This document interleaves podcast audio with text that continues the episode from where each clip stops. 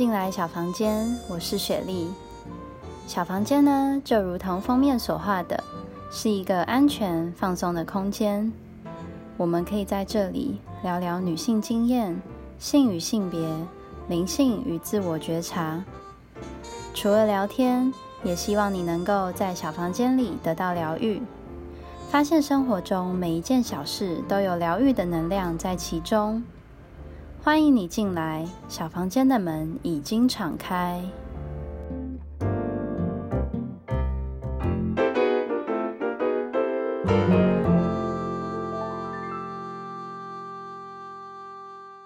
Welcome to the little healing room。欢迎进来小房间，我是雪莉。今天是在小房间聊我的第二集，我们要来聊一下道别这个主题。那今天邀请到我的好朋友担任我们的 guest。嗨，大家好，我是 Ann，我是雪莉高中的马吉，马吉，对，可以说马吉吧？是，我们是马吉，没错。那我们在聊我们的故事之前呢，想先让观众稍微了解一下我们。那我们先简单用三个词汇来介绍自己。好，我觉得在道别这个主题里面呢，如果我就要形容我自己的话，我会用第一个就是念旧这个点。但是我其实不是对东西很念旧，我其实对东西一点都不念旧。我就是可能这学期过了，然后我就会把书扔掉的那种人。但是我觉得我是对人都很念旧，就是每一个时期所认识的人，我都会觉得很舍不得。嗯，那第二点呢，我想要就是形容我自己的，就是我其实是一个很喜欢。幻想未来的人，然后很喜欢期待未来的人，所以通常这种人就是有点悲哀，你知道吗？就是常常会落空，然后就会很失望。嗯，不期不待，没有伤害，那没办法，我就是很喜欢期待的人，所以常常会受伤。那第三个呢，我想要说的就是，其实我真的是非常那那个些叫什么啊？典型吗？对对对，我是一个非常典型的天蝎座的女生。呃，我很看重我所认定的人，就是虽然天蝎座朋友可能不多，但是就是只要你认定是朋友，你就会对他付出百分之百的用心。在这种三个个性的状态下，我觉得就是我是一个在道别上会很容易受伤的人。哇，所以我们今天是来聊一下道别中一些受伤的部分，还有一些走过的部分，跟大家分享我悲伤的故事。好，那我换我来介绍一下。好好。三个词汇的话，第一个我应该会是，我觉得我是一个蛮适应环境的人。嗯，对我是一个进到一个新的环境，我可以很快就熟悉一切，然后可以找到自己的步调过生活的人。对，所以就是这个特质让我在求学阶段，还有现在开始工作的阶段，都可以比较获得自己的生活。我可以在嗯。工作、休闲，还有一些各种人际关系上面 balance 做的比较好，对。然后再来的话，我觉得我是一个很有自信的人。那这个自信，同时也代表说，我会比较以自己为主，嗯，因为我觉得我做的决定是好的决定，对。所以就是这样子，也代表说我可能会影响到我身边的人啊，多少会，对，比较坚持自己的想法。我会比较难被说服。对，但是如果，嗯，今天我发现自己错了，那我当然是会及时修正。只是我是一个蛮难说服的，就是个子硬，对，比较硬的，自信的一体两面。对，然后最后一个，我也是一个非常天蝎座个性的人。没错，我都跟天蝎座的女生 感处的很好。没错，我也是。就我的朋友，我朋友里面也是很多天蝎座，然后觉得天蝎座是一个也是一体两面的个性啊。就是很多人会觉得。敢爱敢恨很可怕，但我自己是觉得敢爱敢恨很好。对，我也觉得很好。对，就你划清的界限，你就是喜欢，你就是不喜欢。对，没错，我也是，我也是会划清。嗯嗯，就要么是喜欢，要么不喜欢。在跟人相处上，其实那个分寸比较好拿捏。嗯，对，因为你会很清楚知道我我想要怎么对他。再来，我们就直接进入我们故事分享。好，我们就噔噔噔噔故事分享。噔噔噔，会有音效吗？就中间一个音效。那第一部分，我们先来分享一下关于亲人的道别。哦，好，就是我其实从小就是单亲家庭啦，但是就是我爸爸在我大概四五岁的时候过世，在我爸去世那一天，然后因为我那时候可能因为我妈都很忙照顾我爸，所以我小时候就是可能托给姑姑带。然后那时候可能姑姑就是半夜接到电话说，可能爸爸已经快不行了，然后那时候大家就赶去医院。然后那时候就小时候就还不知道发生什么事情啊，只记得就是站在床边的时候，然后我妈就是拉着我的手，然后就是牵着我爸的手，然后就是要我跟我爸说什么哦，我以后一定会乖乖的啊什么的。对，然后就是这个印象就是一直烙印在我脑中。就当时我记得我也没有哭，因为我完全不知道发生什么事情。嗯，的确。然后再开始意识到我可能跟别人比较不一样的时候，可能是国小的时候。因为那时候是还是之后同学告诉我，我觉得超丢脸的。就那时候升旗的时候，同学就问我说：“哎，你为什么不唱国歌？”然后那时候我回答他说：“因为我爸爸过世了。”我在想说这个完全不合逻辑，但是我觉得对于当时的我来说，我好像真的就觉得那对我来说是一件什么事情？这个离别对我来说其实蛮特别的，因为少了一点悲伤，但你又觉得在你人生当中跟别人比起来，你少了点什么。对吧？就是原本应有，但是你没有，但是我并不觉得我没有，对。然后就是这样渐渐长大之后，我觉得每一个时期对于这个亲人的离别会有不一样的感觉。就是你会先从不知道，然后小时候好像觉得应该是一件要感伤的事情，但我并不这么觉得。一直到长大会觉得说，会更深切的感受到说，曾经有这个人的存在，可能哦他留下来的房子也好，财产也好，就。一直都是我这几年一直享受下来，就是抚养我长大的东西，然后你就会开始去感谢曾经有这个人，但是你对他没有什么印象，对。然后一直到现在，我会觉得，就一本有的时候我在就是情急之下，或是被鬼压床的时候，我都会去祈求人家去 保佑我。这种对依恋之下，我觉得就越越长大，我会觉得越去意识到这个曾经的亲人的存在吧。应该是因为你的生活其实处处都还是有他的痕迹，就不管是像你刚刚说的，你住在就是比如你爸爸留下来的房子里，或者是说他就是因为你爸爸有留下一些金钱，所以你们可以无忧的生活。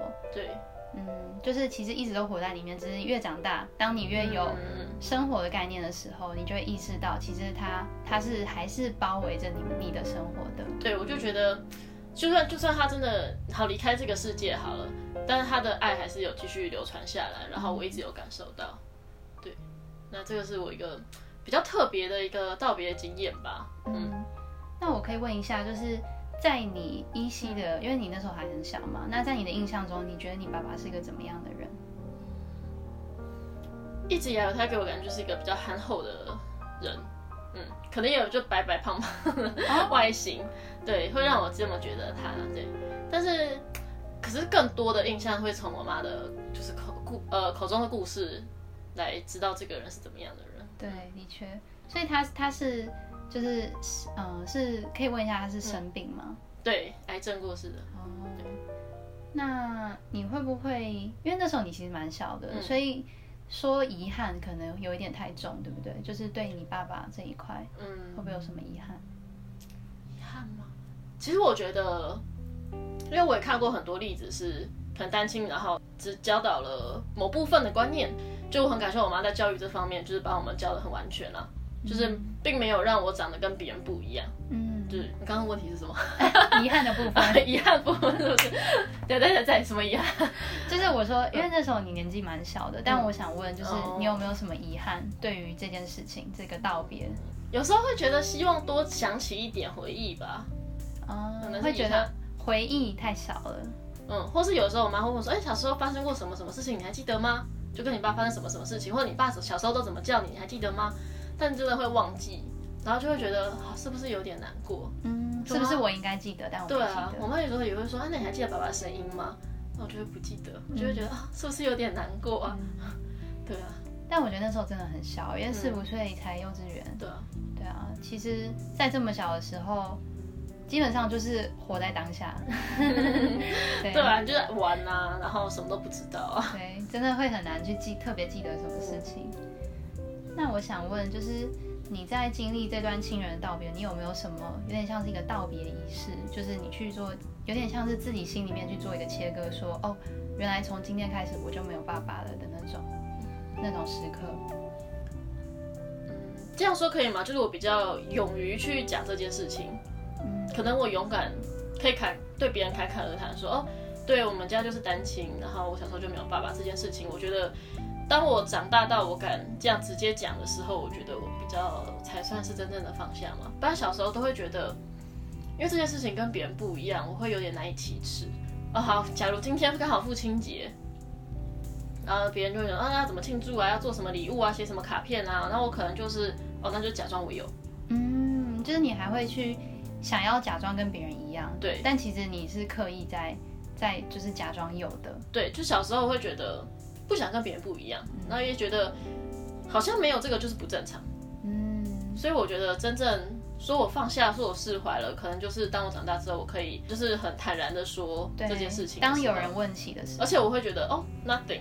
我觉得我也是被我妈教育的很好，然后长大这样子。对我觉得这个时候比较算是我真的放下来了嗯这件事情。那大概是多大的时候？你觉得你才真的放下？我高中有跟你说过吗？我就高中我还没有那么那个哎。我高中的时候可能有提及边边，但是因为我很。我那时候感受得到你没有很想讲，所以我也不敢问。对对，可能高中我觉得还没有，可能大学大大大，可能大二大三才会觉得。嗯，那也是二十岁左右以后。嗯哇，那也是过了蛮长的时间。对，其实是。其实是不容易啊，因为这其实也跟自尊心什么有关，就是你会觉得自己好像会会不会朋友会因为你这件事情用不同眼光看你？对，就是会。觉得被可怜吗？或者是怎么样？会觉得哦，那可能要对这个人好一点，或是哦，那就不能对他好像有好像有个禁忌在。对，嗯，对，就会顾虑比较多吧。对，没错。但是他就觉得 nothing。那我觉得很好啊。那感觉是真的有，就是道别，然后去影响性生活的感觉。算是。嗯，那如果现在去看当时的自己，就是当时这么小的自己，你会不会想要跟当时的自己说什么？就四五岁的我，对，小小 N，小 N，我觉得可以早一点意识到，你要去珍惜你剩下有的东西吧。就可能我也是长到大一点，我才会觉得，也没有那么大，就可能也是国高中的时候就会觉得说，哎，那就是亲人其实蛮重要的，嗯。但我觉得可能可以更早一点知道吗？大家可能有时候就会觉得哦，妈妈很烦啊，爸爸烦，一直念叨念的时候，我就会觉得说。就觉得说，嗯，it's not big deal，你知道吗？就是至少他们现在都还在啊。对啊，就是他们在你身边叨念是一件幸福的事。对，那时候我可能就会这么觉得。那我觉得也很好，就感觉也是比就是对于亲人这一块是比别人更成熟，可以去就是站在一个更长大的角度去看这件事情。我也我也特别想问说，就是死亡这件事情，你会不会觉得，就是因为你经历了一个你身边非常亲近的人的死亡之后？有没有让你好像有点像是学到，或是让你突然间发现到死亡这件事到底是什么？嗯，其实我会更看重，或是对更更勇勇敢去面对死亡这件事情。就是大家可能会觉得说，哦，很怕死啊，或者怎么样，但我就觉得先做好道别这件事情很重要吧。嗯，就你可能你也不知道你下一秒会在哪里，你知道吗？就是大概是这种感觉，所以我会觉得。及时孝顺，或是及时去关心身边的人。刚刚问题是什么？讲 死亡教会我们的事。哦，对，会更及时的去表达你对这个人的感受。对，我也觉得这很重要。我可以分享一个我自己切身有经历过的死亡的经验，就是我。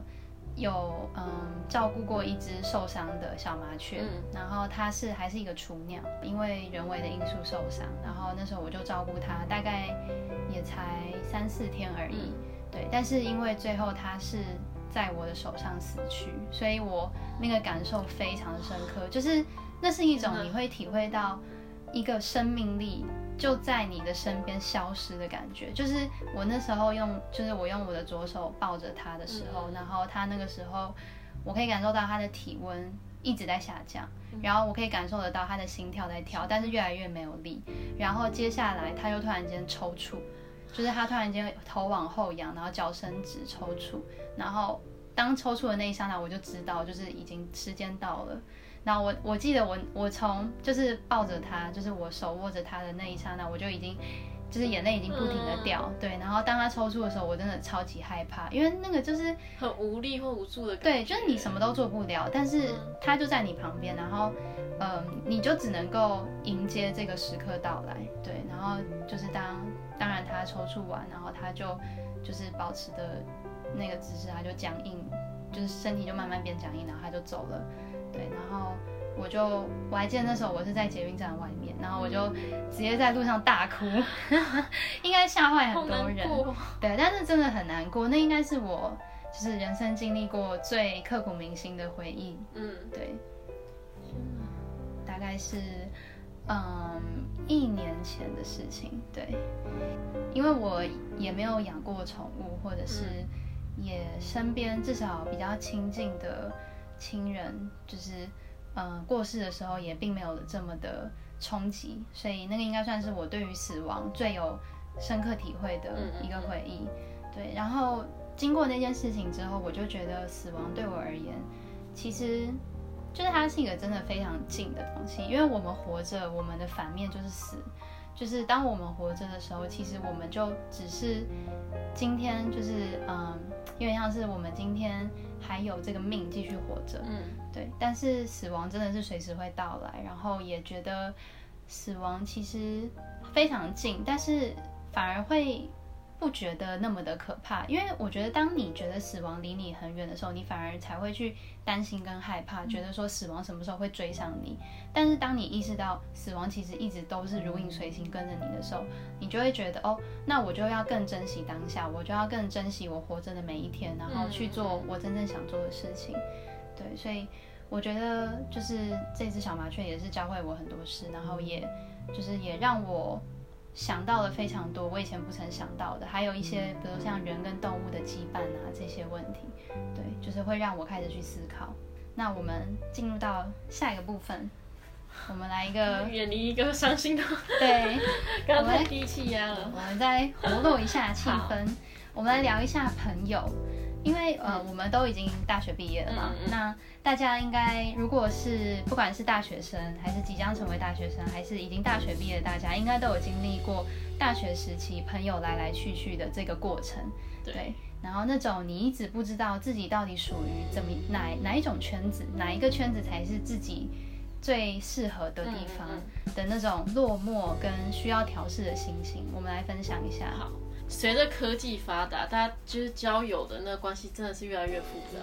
就可能以前国小、国中，大家都就是还是那种叫什么智障型手机嘛，对的时候，你就会觉得啊，一切都好 peace，因为大家就唯一相处的时间就就是来在学校的时候，所以大家一样。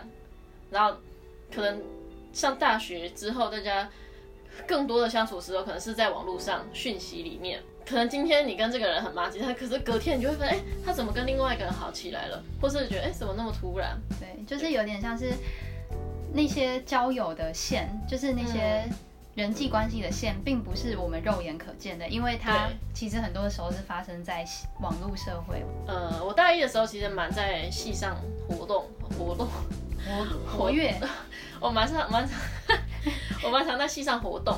就是是在系上比较活跃的人，我大二的时候我就比较偏向去玩社团，所以那时候大一可能在系上交的朋友就越来越疏远了。然后那时候可能完全没有意识到这件事情吧。有一次不小心在现实动态看到，哎，他们他们出去玩没有约我的时候，我就会觉得，天哪，噔噔，怎么了？好心啊。对啊，就是我觉得啊，科技发展也不是一件好事。就是常常会发生这种事情，是你可能看到别人，哎，你怎么跟另外一个人或另外一群人出去玩了，没有找我，嗯，或是都没有问一声，对，礼貌性的问一声都没有的时候，我就会觉得很受伤。对，就是你会你会常常被提醒自己被忽略的那一块。对，哎，你没有被约哦，虽然没有 take 你，但是你看到喽。对，真的。对啊，然后就是一本可能一开始还会就打哈哈说，哎呀，你怎么没有约我？但就是觉得这脸皮有够厚，还这样去问。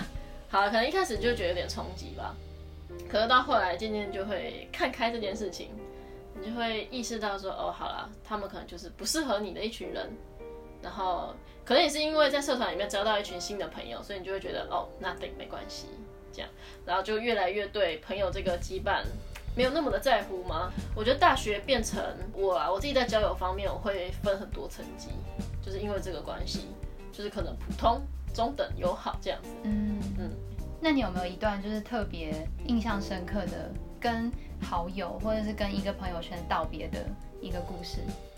可能就是我我本人自己私下就这样决定了而已，就是他们可能没有这么觉得。呃，有点像是他们并不知道他们已经被降级了，是吗？他们已经从友好变得普通，没错。可是我觉得他们，我在他们心中可能也是这样子啊，就是可能也不常出现的人了。大一那群系上的朋友，就是可能之后偶尔他们出去吃饭或出去玩会揪，但渐渐你会觉得，哎，怎么变成是在揪分母的时候，你就会觉得，嗯，不太对耶。是哦，会有这种感觉哦，就有时候会是。然后就有一次就印象很深刻，那时候一本到大四，他们要去毕业旅行，然后那时候就来问我说，哎，要不要一起去？我想说，我们已经一年没联络了。我想说，什么意思？然后那时候我才我就我就才问，就跟我比较好一点的，就还有比较好一点的朋友，然后我们说，哦，要凑人啊，因为出国，哦，凑那个团，那感觉不太好，哦，超差的，就反而会又再降一级，哎，就觉得哎，他尊重嘛。但我就可能那是好意啦，你不能这么想。就至少他们在想到分母，所以还会想到，哎，有 N 这个人，哎，要要要不要问 N 要不要来当分母这样子？我觉得超好谬的。对啊，但我就是一个天蝎座，就是宁缺毋滥，嗯，比较，啊，我比较，就是我属于朋友金石型的啦，就是我喜欢朋友少一点，但我们感情好一点这样子。嗯嗯，对啊，这样子是比较好调试各种，就是。今天你想讲话，有人可以讲，但你又不用去一直维系太多方的。对，就切断很多不必要的麻烦。我觉得，就我是这样子的个性啊。就是大学过后，让我对于朋友之间的关系会变成这个样子。了解。我自己倒是可以分享一个，就是跟朋友道别的故事。对，因为我在嗯，我在高中跟大学的时候，其实都有跟很要好的朋友，就是。突然疏离的经验，突然对突然，其实我觉得有一方面也是我的错啦，就是因为我其实是一个会对太黏自己的人感到反感，嗯嗯对我会比较需要自己的空间，所以当当有朋友就是太黏着自己的时候，我反而会把他推开。这种黏会有点像是对情人的黏吗？就是把所有的。重心都放你身上，对我觉得是这个，就是因为应该是说，我会觉得我们是朋友，我们可以一起做很多事情，但我不希望你觉得我我应该要一直都在你身边。对，就是 对我我没有办法接受你会想要比如控制我的交友啊，或者是控制我的时间啊 这种。对对对，但是我知道，因为高中的时候大家都还小，就是难免你会需要有一个人来寄托，我觉得这是正常的。对，但是因为那时候我也年纪小，我比较不会处理这种事情，所以我会直接很冷淡的去，就是有点先斩后奏的那种处理方式，然后也伤到了。那时候的好朋友，对，但是后来我们就有和好了。我们大概过可能也没有太久吧，几个月之后我们就有讲开，对，所以就是是一段好的结束。但是我在大学又有另外的另外一段经验是，呃，我大一跟你一样，也是比较契合，嗯，对，会参加很多活动，而且那时候大家出没都是一大群一大群的，就不太会，嗯，不太会有小团体啦，都是大团体。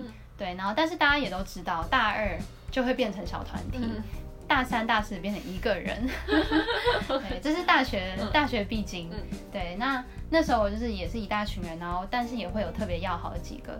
但是，嗯，我那时候在大二的时候，我突然间发现，就是我有一个蛮要好的朋友，他突然间看我的眼神好像不认识一样。而且我记得那时候我们只不过才一个礼拜没见面。嗯，对，变那么快，对，但是他很快就跟其他人黏在一起了。我那时候其实非常受伤，我会觉得我有我有做错什么事吗？为什么突然间你好像就不认识我？是比较势利的人吗？嗯，我不会这样去讲他，但是但是我觉得我觉得的确，他对于朋友的定义可能对我跟朋友的定义不一样。我会觉得朋友就是一个很互相的关系。今天我们就是对彼此都好，然后我们觉得我们还。就是相处的蛮愉快的，我们就可以一直当朋友，并不会说因为我只能有一个最好的朋友，所以今天除此以外的人我都没有办法这么的要好。对，我会觉得如果当时他有其他的好朋友，我完全可以接受，但是我没有办法接受的是他那时候跟其他人要好了，但是却看我像看陌生人一般。对我那时候非常受伤，但是。我后来也就是慢慢调试自己嘛，然后跟自己说，就是既然发现了这件事情，那也没关系，因为他就是这样的人，那也好险及时发现，不然如果又拖了一两年的话，我觉得我可能会更受伤。对，所以嗯，就是那时候有经历过这一段，然后后来我也就是脱离了。算是整个朋友圈吧，对我那时候就脱离了戏上的比较算系合的朋友圈，我就自己开始自己的新生活。对我就另外交了其他更要好的朋友，然后这些朋友都是持续到现在依然非常要好的朋友，所以对完全不会后悔。我觉得这才是我想要的生活。嗯，对以前的那种生活，虽然在戏上面是核心，虽然可以就是假装好像自己人缘很好，但我知道其实现在这样子有。固定几个密切要好的朋友，才是真正我觉得幸福的感觉。大学这个，就是我觉得在长人际关系这方面的智慧，就是蛮有收获的吧？我觉得。没错。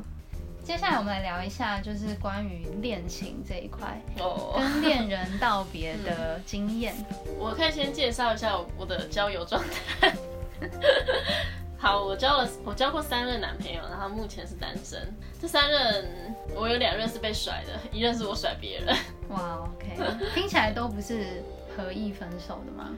都不会，都不是那种分手之后嘛，就是还是朋友这样。OK，嗯，但是现在近两任都是，就是我有我今年所做的创举。那我觉得我就可以分享我这个创举了，就是前面故事就不累赘赘述了，故事有点长。